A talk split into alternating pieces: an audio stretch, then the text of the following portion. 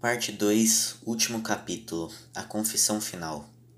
Os anos se passaram, meu caro Manuel Valadares. Hoje tenho 48 anos e às vezes na minha saudade eu tenho a impressão que continuo criança. Que você a qualquer momento vai me aparecer me trazendo figurinhas de artistas de cinema ou mais bolas de gude. Foi você que me ensinou a ternura da vida, meu Portuga querido.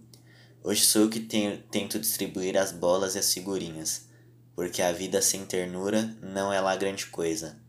Às vezes sou feliz na minha ternura, às vezes me engano, o que é mais comum.